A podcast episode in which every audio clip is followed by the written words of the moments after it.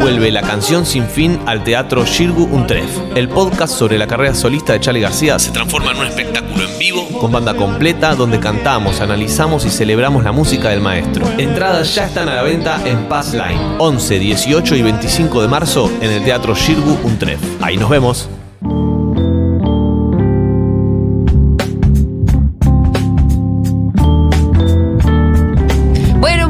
Estamos muy contentos de saludar al señor Pedro Saborido. Es la primera. ¿Cómo estás, Pedro? Bien. ¿Es la primera vez que venís a Segurola o no? No.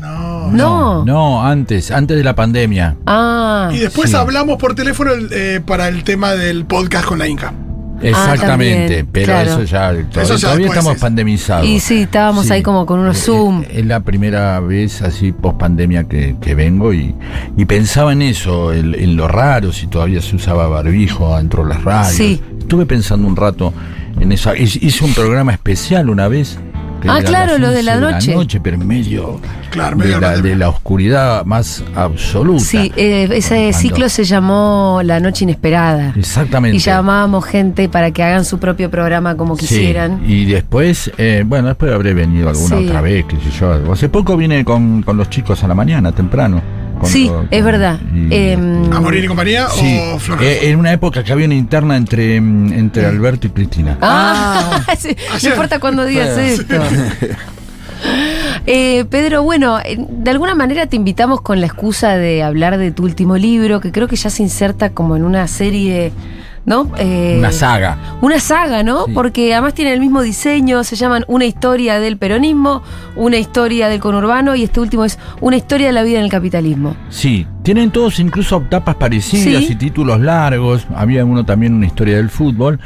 Y en realidad es haber encontrado una cierta comodidad de formato, dado que em, como me siento un, un tipo de, de- de radio y de televisión, Sí. que, que tiene que encontrar secciones, formatos, Claro, cajitas, tiempos, ¿no? cajas, eh, tiempos para entregar las cosas. Sí. Eh, más que un, viste, me dicen, bueno, pero ahora sos escritor. No, no me siento escritor. Yo siento que un escritor tiene que ver con tipo que le gustan los libros Sí. y anda dando vueltas ahí y se abraza con Sacomano y con, con Pedro Mairal. Y, no, de verdad, eh, Sí, con sí, mucha admiración lo digo, este, con Juan Forn. sé yo. Y yo me siento más un tipo de radio y de televisión. Y trabajo así. Entonces, este libro incluso.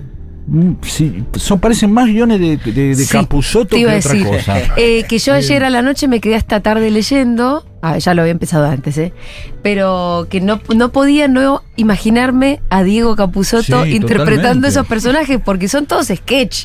Sí, este, este libro fue más como un libro de- que salió así, que me sentí cómodo escribiendo como guionista, no pretendiendo Literatura. literatura, que no, no, no la tengo encima. Eh, digamos, eh, el, problema es eh, la categoría para los demás. Digo, bueno, ¿y qué sos entonces? Bueno, ser un guionista ¿Qué sé que yo? escribe libros, Sí. yo, no Sí, sí, sé, no sé. Recomiendo mucho eh, una historia de la vida del capitalismo. La, anoche me reía en voz alta sola con algunas imágenes de gente picoteando ribotriles. Ah, Eh, Hay un cuento donde una señora reparte en la plaza eh, miguitas a las palomas y a los humanos les reparte ribotriles y vienen todos a picotear. Eh, claro, es una en la Plaza de Mayo, Sí. y- y precisamente van, van ahí a picotear ribotril, que es lo que necesitan para seguir el día. Claro. ¿No? Para seguir vi- viviendo. Eh, habíamos hecho ya, mira, eso eh, tiene un derivado en, en- en el programa con Diego habíamos hecho un personaje que se llamaba eh, Robotril, que era una Sí. especie de robot que tira, lanzaba ribotriles cuando la gente de pronto no estaba deprimida o demasiado sacada y no quería trabajar o estaba a punto de romper este eh, la cadena de productiva Sí. digamos, ¿no? Entonces el ribotril que viene, pa, eh, nos calmamos y, Y seguimos viviendo y Sí. seguimos adelante con ¿Sos la un vida. poco consumidor de mm, algún tipo de ansiolítico? Cada una vez por Sí. mes me suelo clavar uno. Desde que dejé de fumar empecé a tener. Evidentemente, mientras me, fumando me anestesié durante. Sí. mucho tiempo. Porque dejar de fumar te, Claro, te y puso empecé- nervioso. Empecé a tener ataques de pánico. Eh, y entonces alguien, una vez, el Corcho Benítez, un gran gestor cultural de- del Chaco, que me dio una- el primer ataque de pánico, me lo dio allá en Chaco. Eh, y, y me dijo, ponete esto acá abajo en la lengua. Y él me había contado, me dijo, mirá, los ataques de pánico te pueden llevar a tener imágenes extrañas. Le digo, no quiero ir al hospital. Le digo, no. Sí. Yo, por ejemplo, cuando tengo ataques de pánico, eh, voy y voy a leer a las guardias. Se iba, le llevaba así para leer a las guardias, algo Sí. para leer. Y se quedaba esperando a ver, porque se quedaba calmado así. Otra gente no, tiene miedo de ir al hospital, porque dice, "La- me, Sí. me muero, si me interno ahí, yo ya tenía imagen, el chaco, y mi, mi familia. ¿Y cómo se te manifestó todo. eso? ¿En forma de entonces ¿De angustia en el de pecho? Angustia, el pecho, me muero, paro cardíaco, me caigo, Sí. que yo, y me clavé un coso y Un chupete. un- ahí abajo de la lengua Sí. y, e hice lo que tenía que hacer, que para Sí. eso fui, ir a hacer un taller. Entonces ahí apareció esta idea de, de cómo a veces eh, la- los fármacos en realidad la- lo único que contribuyen más allá del bienestar es a que vos puedas continuar en carrera. Y Claro. de ahí salió el cuento. Claro. Este, ¿no? De esa señora que le iba a dar ribotriles a la gente para que... ¿Incorporaste a algún cuento o algo? el- o estás pensando, digo, pues, el, el Sí. calor, por ejemplo, todas estas semanas de calor. Ya se te ocurrió imagino algo. Te imagino reflexionando acerca del calor. No, todavía no, pero hay algo que sí me, me daba cuenta que es em, darnos cuenta qué nivel eh, de contextualidad eh, nos termina de armar la persona. Uno piensa que, que- que es alguien. Sí. Yo decido mi vida, me Sí. llamo Mendonca, entonces soy algo. De pronto te das cuenta que el calor te convierte en otra persona. Sí. Entonces uno es más circunstancia de lo que supone. Es más el hombre y la circunstancia que Ortega y Gasset. Es decir, em, hay menos albedrío del que uno supone.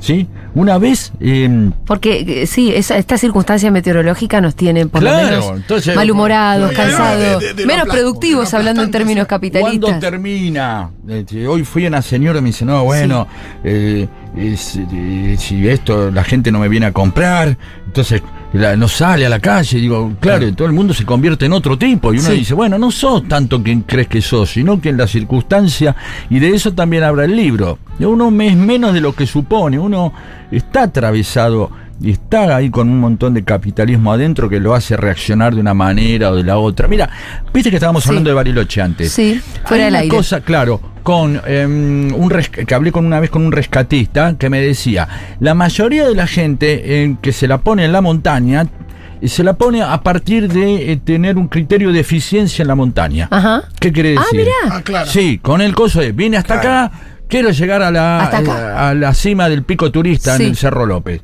Y de pronto va y llega al, al refugio. Y el refugiero, que obviamente que son cabras humanas, te dice, Sí. ah, bueno, mirá, eh, en- son 25 minutos hasta arriba, ¿no? Sí. Porque él sube en 25 Sí, sí. minutos, hijo de puta.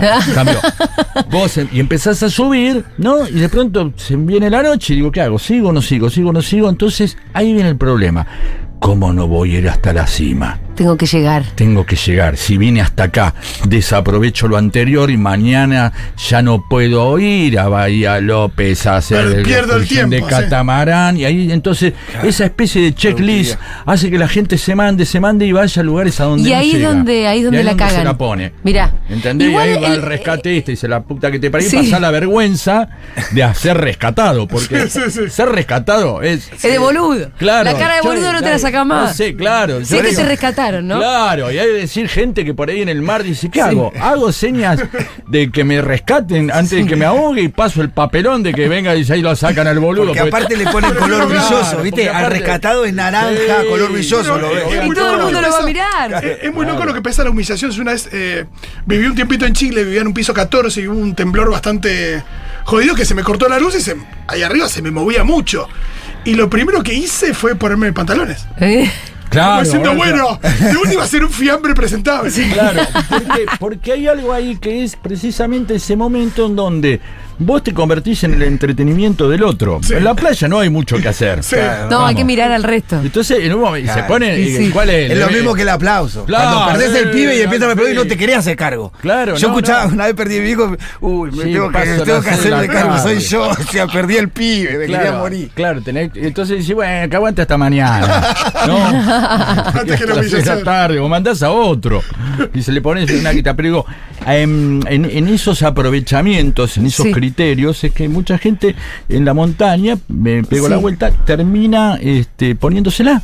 Porque quiere hacer más de lo que puede. Y a veces es, che, loco, no pasa nada si llegaste a la mitad y no llegaste Sí. al pico turista. Bueno, hay algo que tienen en común todos tus cuentos, en los cuentos del último libro, o relatos, no sé cómo les podemos llamar, eh, que esto, que, como que ponen de manifiesto, ponen sobre la mesa algunos criterios que tenemos muy naturalizados en el sistema capitalista, como los de la eficiencia. Eh, creo que es el primer cuento que arranca con esta pareja que va a un hotel y el chabón le dice, hay que usar todo lo que tiene el hotel. Claro, tenés que claro. comer, eh, eh, cargarte la de media luna, Ese usar fue- el sauna, no te gusta el sauna, pero tenés que ir igual. Eso, eso salió precisamente en un hotel cuando yo me empecé a angustiar porque no me había llevado una malla en un viaje podías para usar una la pileta. charla y no podía usar la pileta. Entonces, claro, digo, y y yo digo, ¿tengo ganas de ir a la pileta? no, la tenía que usar porque ahí estaba. Y al otro día también dije, con esto que bajé de Sí. peso, es cómo bajo a desayunar y no me como todo. Claro. El desayuno del hotel hay que aprovecharlo, viste que amor, por ahí no te gusta desayunar no, huevo, pero, te lleva el huevo, te lleva la panceta en la, En la billetera. y es más, Media luna nunca con leche escucharon, frito. nunca escucharon la idea. Esta es una idea interesante, que no escribí ahí sobre eso. He escuchado sobre la idea de no llevo a los chicos a viajar a tal lado porque después no se van a acordar. Se van a acordar, sí, a Esa Disney. me encanta. A, a Disney tiene que ir a partir de los 6 porque se acuerda. Claro, porque, claro, porque el recuerdo convierte, se convierte en un capital. Es como una manera de ahorrar vivencias. Sí, sí, sí. Es como acumular. Vos tenés un plazo fijo de recuerdos en el cual, Sí. precisamente, por eso saca fotos. Sí. claro. Para, eh, Pero, em, aparte con ese criterio, no habría ni que tratarlos bien hasta los 3, 4. No, si Porque si no ahora- se va a acordar. Bueno, Pero le justo doy un de- bife y después no se va a acordar. Ahora, justo de lo que no te acordás es lo que más te modela. Es lo que Sí, más te total, modela. de lo que se habla no, de es lo- exactamente, Son ¿no? tan Es formativos, justamente así. eso. Ahora, yo no la llevo a Rita a Disney. eh, ahora no tengo un mango, pero ponele que, que- que- que la pudiera llevar. Sí. Em, porque, por más que no importa si ella se acuerda o no se acuerda ahora, yo sé que igual la deuda la voy a tener. Si ella en algún día tiene 10, me dice, mamá, quiero ir a Disney. No, pero ya fuiste. Me va a decir, pero yo no me acuerdo. Claro, claro. Y ahí le muestra fotos. y, y Y le ponemos que- foto de otro. Y acá es la parte donde te perdiste, la gente empezó a aplaudir y no te fui a buscar. ¿No? Eh, digo, em, sí, ahí hay, hay algo precisamente que está todo el tiempo ligado al que es casi una pulsión de amortización, eh, ahorro, aprovechamiento y hasta tenemos que pedirnos disculpas cuando hay algo que hacemos de más. ¿Viste? Cuando vos haces un gasto y decís, bueno, me dio un gusto. Tenés que aclararlo. Sí, sí. La primera mismo. pulsión, claro, la primera pulsión es eh, eh, eh, cometí un error eh, o hice algo que está mal. Pequé. Es un pecado el capitalismo, ¿no? Ay, Que se, se vigilantea. Entonces, todas esas pequeñas cosas que tenemos naturalizadas, no es que las tenemos naturalizadas, sino que muchas veces son la primera reacción frente a algo. Es decir, la primera reacción por ahí frente a dar un mango a alguien no es darle un mango, sino es no darle y después, che, mira cómo está el tipo. Y después, o sea, muchas veces la razón nos lleva a hacer cosas para superar toda esa parte capitalismo, capitalista que ya tenemos como tan incorporada y, y Sí, tan pero- pegada. Y es capitalismo, pero siendo argentinos, porque también hay una cosa, hay un componente de la argentinidad en esto de, bueno, tengo, le, le decimos esta la del hotel, no tengo una a favor, Tengo que la- La, aprovechar. tengo que aprovechar porque no sé qué va a pasar mañana. No hay algo ahí, no hay... Sí, sí, sí, sí, porque no hay una confianza sobre en el futuro, es como vivir hoy. Eso es como una especie de carpe diem, que es, bueno, estoy en el hotel, no sé, yo supongo, por ejemplo, em, a, a Paolo Roca no le debe ocurrir, primero va a un hotel donde no hay dispenser. Yo cuando hay, eh, hay dispenser de shampoo, Sí. ya siento que me están tratando de chorro, ¿viste? Porque voy a...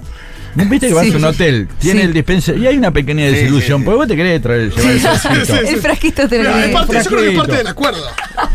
Sí, pero en algunos lugares sí. vas, hay Y tres te dan los tipos de- sobrecitos del horno. Claro, y no te lo llevas, No. el sobrecito no tiene gracia. No, ninguna. no, no tiene- entonces, pero ahí hay una parte que, che, esto es parte del asunto, es que yo me pueda llevar algo. Claro. ¿no? En Estados Unidos hay un montón de cadenas que empezaron a tener bajas en su hotelería.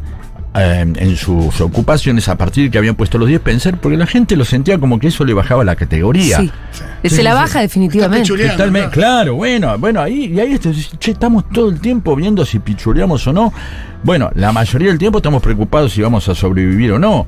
Eh, eh, o si- si- o amenazados con ser pobres. Obviamente, Sí, la claro. pobreza es una amenaza Sí. constante y por eso también nos movemos. Entonces, eh, digo, bueno, ¿cuánto estamos modelados? ¿Cuánto estamos decidiendo vivir como queremos y cuánto estamos decidiendo a partir de el miedo, el aprovechamiento, la eficiencia, la amortización, el otra otra barilochense o turística. Ir a un lugar, tratar de recorrer varios lugares, volver y viene alguien y te pregunta, ¿pero fuiste hasta Puerto Garbacio? No, no. Y ahí te quiere matar. No conoces Bariloche. Claro. Dice, Y a partir de ahí todo tu viaje hace. Se convirtió en algo que desaprovechaste, ¿no? Eh, ¿Dónde el- será Puerto Galvacio, Sí, no? bueno, claro, pero ahí hay algo que también tiene que ver con el, el- el goce de muchas veces que es contar dónde estuviste, cuánto te salió y medio refregarle por la cara al otro de, do- do- de dos maneras. Una, si es muy caro, a veces te da culpa y a veces no. Sí, hay gente que le encanta contar que gasta mucha Sí. hay gente que le da culpa contarlo. Pero muchas veces eh, eh, siento que mucha gente goza contando lo poco que le salió cenar en un lugar. Sí. A comer una milanesa así. Sí. Plato, postre, qué sé yo. ¿Cuánto? Y vos le decís, bueno, tres mil pesos. ¿Cuatro mil? 200 pesos. Ah, No, ¿cómo sí? Porque fui con la cosa de la nación. ¿Cuántos compran la nación? A ver, tenemos un montón de tipos que son gorilas por la tarjeta de la nación.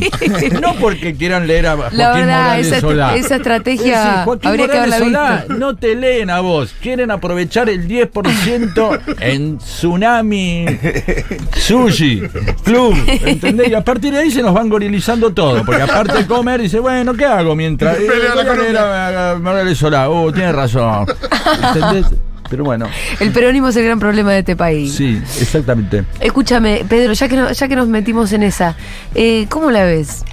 Oh, Vos dijiste el peronismo, yo no. No. O sea, no nos metimos, vos me estás Pero vos te metiste, te metiste con los gorilas. Ah, Cuando sí, uno habla de gorilas, el anverso es el son los peronistas. A ver, eh, em, eh,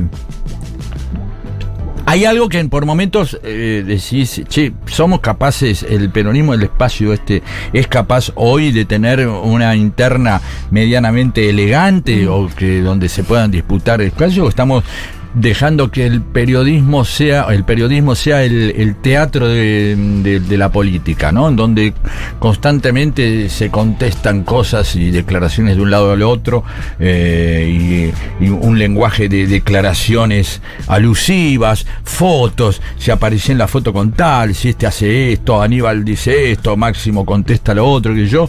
Eh, a mí hay un momento que sinceramente eh, me, me de- de- decepciona un poco porque eh, claro, a todos nos llama la atención el conflicto. El conflicto se convierte en una especie de, de- de- de miniserie de Netflix que Sí. nos atrapa. Sí. ¿Será candidata o no será candidata? Sí. ¿Alberto irá a la reelección o no irá a la reelección? Y mientras tanto, eh, un gran porcentaje de la población está como en otra, ¿no? Que no le interesa. Es decir, ¿a a vos te gusta el jazz? Po- poquito, ¿no? poquito. ¿Viste? La gente que no le gusta el jazz o que no le gusta. le- eh, todo el jazz le parece parecido. Sí. No sabe distinguir esto y lo otro. Yo creo que mucha gente, el- el- la política le, le empieza a parecer como el jazz. Sí. No empieza a distinguir. Todo le parece lo, mismo. porque no se está ocupando de sí misma, ¿no? De, de- de ella, ¿no? Entonces, hay algo ahí, te diría, medio. empieza a sonar como obsceno el nivel de exposición de la Mm. interna. Es decir, che, hace falta esto. Eh, Sí, a nosotros mismos que como que somos gente que consume y dedicamos demás, a esto, sí. ya cuando escuchás a, Axel, a, a Máximo pelearse con Axel ahí enfrente de un escenario es como, ah, no, esto ya a mí ya no me divierte. Te voy a decir algo que, em, eh, más allá que, eh, que hay, eh, viajo mucho, eh, Sí. hablo con mucha gente, secretarios de intendencias y esto, lo otro, intendentes, yo, em, adherentes, militantes. Hay muchas capas de gente Sí. que ya está aburrida y Sí, podrida y que dice, loco. A ver, media pila. Sin embargo, te puedo decir que en las intendencias se trabaja muy bien Sí. y vas viendo cosas. Yo recuerdo La gente mucho gestiona de igual. Sí, labura mucho y como que abajo la cosa se ve muy, muy clara, más allá de las disputas. Y a veces de arriba vienen ciertas confusiones y, y- y sería bueno que haya más señales, porque lo peor que nos puede pasar es eh, que la gente se empiece a decepcionar. Mm. Y de la decepción viene la, eh, el abandono. ¿no? Y momento yo de creo decir, que "Bueno, ya, me aburrieron. sí, ya empezó a pasar eso hace rato, ¿no? Sí, sí, entonces ahí eh, hay cierto sector adherente que no tiene que ver por ahí con una militancia, pero que siempre está cerca, que esas capas se empiezan a eh, apartar, a- a- se entregan como una especie de también de, de hartazgo de la, de, de la Sí, política. sí, entonces sí. empezás a entender que le pasa a mucha gente que después termina diciendo, che, este, me gusta mi ley. Claro. ¿Entendés? No digo que la, ent- la- la justifique, digo, podemos Sí, empezar pero a- se entiende un poco. Se empieza a entender, porque Mm. si no uno queda indignándose, ay, oh, Sí. hiciste- no, empieza a entender, che, loco, ¿qué está pasando? Y entonces, ojalá, digo, ojalá, digo, lo que hay que hacer quizás también es uno ser exigente con eh, ese, esa, mm, esa ansiada unidad, Sí. ¿no? Eh, y exigir, criticar, hablar como estamos hablando ahora y decir de verdad, no estar todo el tiempo. Porque también me parece que se convierte en un, en un lugar donde uno puede también caer en esa especie de, de- de adicción internismo, a la ¿no? rosca. Sí, Sí. que es como la merca de la política, ¿no? Sí, Es como la, viste, va, la rosca, Sí, la rosca. y además te voy a decir otra caja, cosa, la- y esto voy a aprovechar Entonces se para. pone medio cocainómano, ¿no? Sí, y, y, y en esto también voy a aprovechar para, para festejar nuestro propio medio de comunicación. Yo me pasa mucho que, bueno, qué sé yo, uno va y escucha otras radios, otros periodistas, de algún palo o del otro, Sí. casi que no importa, y que si- siempre están eh, incluso jugando adentro de, su- de las internas, de los espacios. Claro. Uno puede ser eh, más larretista o más bullrichista, o incluso hay uno que juega más para Alberto, otro más para Cristina, esto que lo- Nosotros tenemos nuestras convicciones, nuestras cosas, pero no jugamos la interna tampoco. Entonces, eh, la vemos más de afuera todavía y en ese sentido creo que todavía, todavía la gente que nos escucha se puede, mm, puede seguir identificándose con nosotros, porque acá nadie, no están escuchando a nadie que está operando para algo.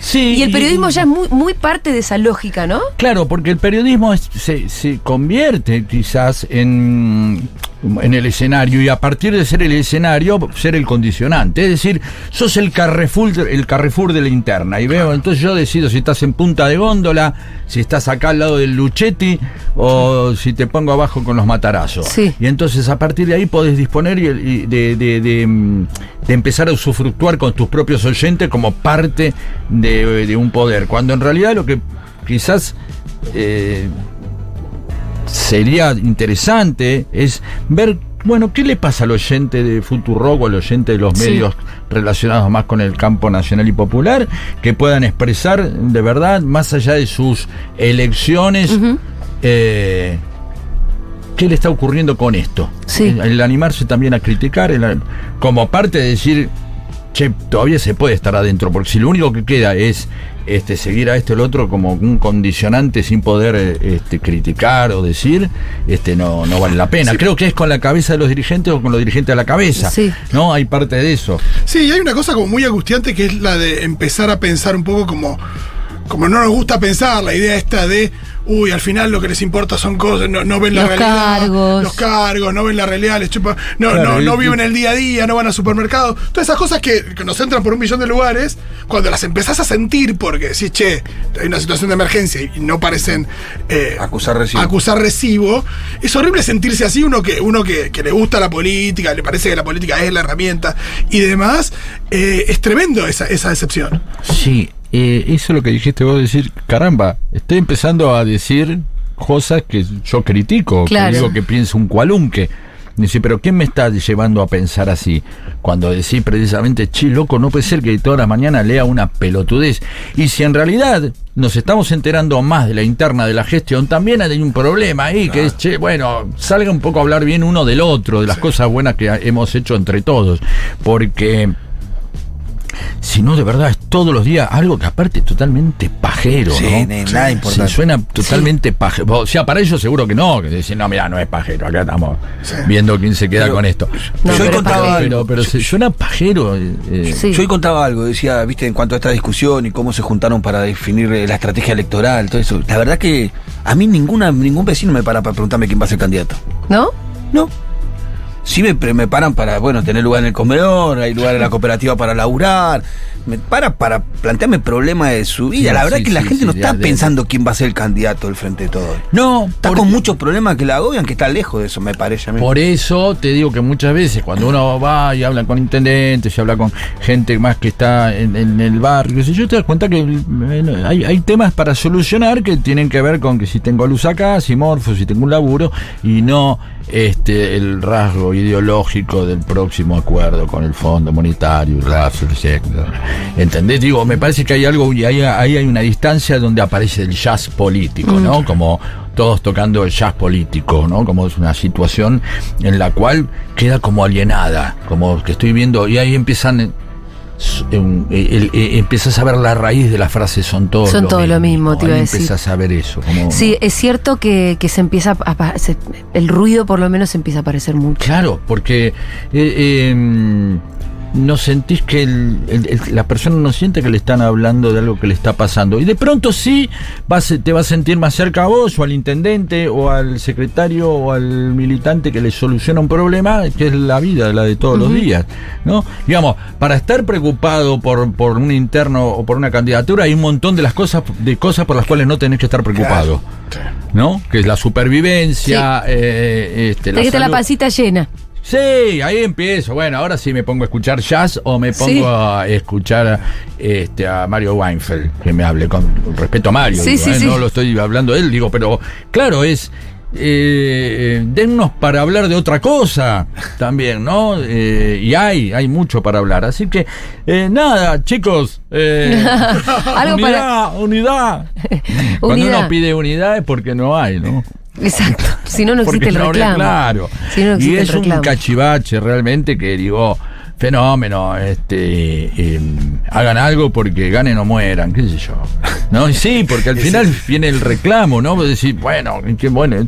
Para mí hay algo que sí que es eh, el, el reclamo, la participación de cada uno de nosotros, la presión, el mensaje, eh, el, el decir lo que nos pasa y lo que sentimos antes de soltar e, e irse a la mierda. Porque yo te digo, em, lo viví. Lo viví ya esto. Lo viví con, em, con Menem. Sí. Lo viví en la última etapa de Alfonsín. ¿Qué es esto que viviste? La decepción. Ah. La decepción en donde de todo te convertís en una especie de Enrique Pintismo. Claro. En el cual. Este, Sí, Enrique Pintismo. el del Enri- claro, con eh, Pinti de dónde Sí. viene, de los 90, de un momento donde después de Alfonsín y Semana Santa, la deuda externa, la hiperinflación, hubo una primera decepción con la política. ¿sí? Sí. La- el problema de la decepción de la política no es la decepción de la política, sino que puede venir una decepción posterior a la eh, su- que supere a la decepción a la política, que sería la decepción de la democracia. Mm.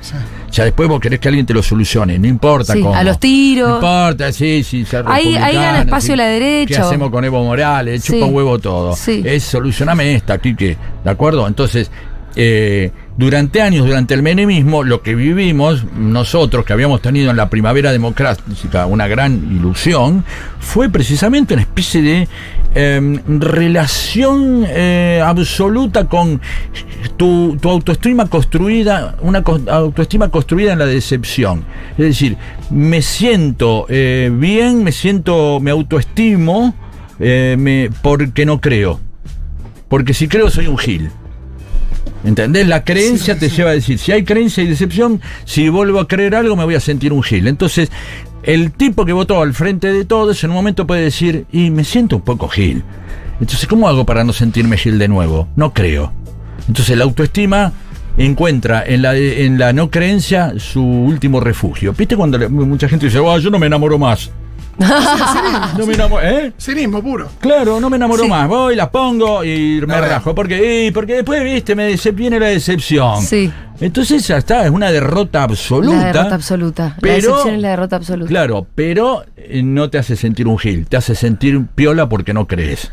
¿Y cómo, cómo pensás que habría que sostener alguna llamita de ilusión cuando en la política no encontrás representatividad? Eh. ¿La buscás en otra gente? ¿La buscás en tu compañero de al lado? ¿La buscás en tu radio? ¿La buscás en dónde? Yo creo que la, la empiezo a buscar eh, precisamente a los costados. Mm. Para ver. eh, porque volvió a pasar. Sí. Yo volví a creer.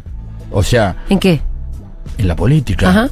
A mí, eh, todo el, el- el Néstor, Cristina me hicieron Ah, bueno, sí, en la sí. política. Bueno, Sí, total. Alguien también, digo, muchachos, eh, eh, digamos, quieren Digo, después de la decepción de los 90 Sí, vino el Jesús kirchnerismo, tuvo que ¿no? caminar por el agua, ¿no? Como para que más o menos y resucitar muertos, Sí. digamos, algo. da- tirame un milagro, ¿no? Tirame- y sí, si no, no, que no crees, ¿no? No. Digamos, si, ¿qué, ¿qué hace Jesús? Y quiso caminar por el agua y se hundió. No, bueno. Quiso resucitar un Sí. muerto y, y no pudo. Entonces ya está, listo. Se, se lo crucificaron y ¿qué pasó? Se murió. Y después y se murió. Y entonces, ah, bueno, boludo, puedo creer en un cajero del Credit Corp, entonces, si quiero. Es lo mismo. No. Me parece que sí, creo que hay que darnos máquina entre nosotros porque la única manera de cambiar es creer un poco.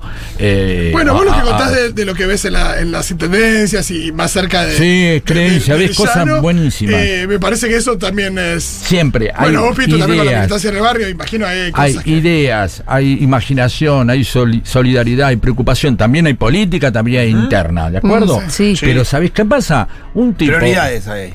¿Sabes qué pasa? Un tipo que está tan cercano, si no soluciona problemas concretos, no hay manera, ¿eh? No, no, no hay manera, por más rosca mediática que tenga, buena propaganda, si el tipo no, No te resuelve los no problemas. resuelve los problemas, si no hay gestión, pierde. Che, quiero leer algunos mensajitos eh, porque la gente está ahí del otro lado y también la queremos escuchar.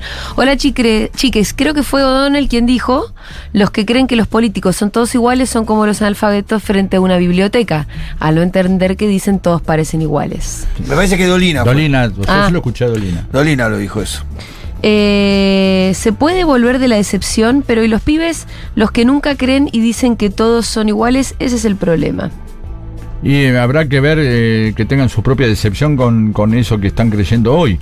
Eh, pero me parece que, que hay oleadas. Primero que están siendo más intensos los pibes eh, mileístas que los Sí. otros, ¿no? Entonces que nos creemos que toda la juventud es mileísta. Y por suerte no. Siempre hubo. Eh, este, capaz pero que- Bueno, pero sí, hay que estar ahí cerca de ver. sí. pero y así como se decepciona, se pueden enamorar. Exactamente. Sí. Lo- de Ahora, hecho pasó, eh, bueno. les pasó a ustedes, te pasó a vos, Sí, Julián. claro. ¿Qué cosa? No, que Vos digo, la juventud que en los una 90 generación que creció diciendo, Sí. diciendo no existe la, la- las, está las políticas de derechos perdido. humanos, vendieron el país, todo esa, es- esa juventud que es la nuestra se volvió a enamorar. Sí. Se enamoró por primera vez en realidad. ¿De quién decís vos? De Néstor. No- Néstor y Ah, Cristina, bueno, sí, sí. hay, hay una cosa respecto de, De la política. Quien fue adolescente en los 90, Sí, sí. que creía que la política, veíamos eh, todo CQC. No, ve- ve- veníamos de un, Totalmente. claro, de un momento muy antipolítica y con Néstor y Cristina fue, lo que pasó fue increíble, fue Eso. volver a, a creer en la política. Decíamos que se mueran todos, no decíamos, no decíamos eh, aguante mi ley, pero era un poco lo mismo. Bueno, ahora hay alguna, hay otras referencias, bueno, sí, eh, la referencia de mi ley es jodida igual, ¿no? Y Porque no es lo mismo que son todo lo mismo. no. Hay alguien no, que es- le genera es- una ilusión y ese alguien es sumamente peligroso. Sí, es como la, la antesala, e- es, como la etapa superior de la antipolítica. Claro, No un chabón como la Milei. antidemocracia. Sí, también es Sí. el rebelde hoy. O, o en su discurso es el, el que sale. El, el- No, no sé si Axel Kicillof dijo al momento que podría ser Milei, y yo creo que mucha gente que eh, habla bien de Milei no, se, no, no, no, no, no lo ve como sentirse derechista, sino como alguien que lo representa en su enojo, Sí. en, su, en esa emoción de enojo. sí, de- después de hecho, de hecho muchos encuestadores que van un poquito más al hueso, em, eh, como que ve- terminan concluyendo que en sus encuestas la gente, por ejemplo, que está entusiasmada con Milei, después cuando les preguntas un poquito más, están de acuerdo con que el Estado ayude a la gente que no puede llegar a fin de mes, están de acuerdo con la presencia del Estado en- Totalmente. en un montón de cuestiones como la salud pública y demás, y entonces en realidad no se condice el entusiasmo con Milei eh, con, con, digamos, el- el- la propuesta teórica y que política no- que tiene Milei. Es muy probable que no, no- ni, si- ni siquiera llega el momento de votar eso, ¿no? Como diciendo, en el momento de votar hasta puede reflexionarlo. Me parece como una primera pulsión, como la emoción. La emoción siempre Sí. es, es lo primero que surge frente a algo. Entonces, mucha gente puede decir, bueno, a estos hay que matarlos a todos. Y vos le decís, bueno, fenómeno, hay que matarlos a todos. Toma, vamos ahora. eh, Roberto, vamos a, a comprar armas y vamos a matarlo. Eh, no, es una manera de decir. Claro. Siempre sí. es como que no, jeje, no te. O sea, la- en, la, en la emoción aparece, el, el- aparece el, el- viste, la frase violenta. eh, uno mismo dice, te voy a matar. No Pero no es literal. matar, no es literal. Bueno, pero lo literal este, es lo que viene después. ¿Qué quiere decir? Eh, dados 100.000 personas que dicen hay que matar a Cristina, un montón de gente, en un momento va alguien va a pasar al acto. Claro. Porque Sí. hay Como pasó. Exactamente, como pasó. ¿no? Entonces, ese es el problema de, la, de, de confundir metáfora con eh, literalidad. En un momento lo metafórico se vuelve a literal. Te voy a matar, te voy a matar. Hicieron un par de rugby y mataron a uno. Sí. En un momento pasó. Y este es el tema de suponer que las transgresiones y las incorrecciones políticas siempre iban a venir nada más que del lado progre de izquierda o hippie o punk y de pronto vinieron por derecha. Y decís ah mira vos se puede ser transgresor este y antisistema eh, sin ser de izquierda o sin ser hippie o sin ser punk, vino por el otro lado, a partir de suponer que había batallas, la batalla cultural ha sido ganada y no, eh, son batallas, no guerras.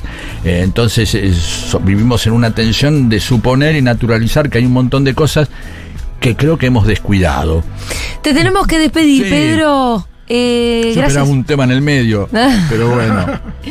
Em, ojalá que vuelvas pronto. Sí, la verdad voy que a tener sí. que sacar otro libro para Sí, eso. Vamos no, a ver. no hace falta. otro, sí. Ah, bueno, entonces sí. No, cuando quieran vengo.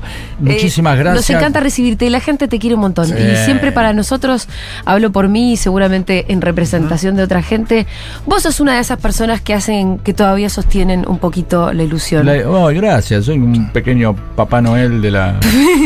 No, Pero eh, lo sos. gracias, lo sos y, te lo, y ya que estás acá, eh, te lo quiero decir. Bueno, muchas gracias. De verdad, Julia. no abunda tanto Y una no gente me que lugares en Barilache. Les no, después yo, después yo te doy todos los tips que vos necesitas. Chao, muchísimas gracias.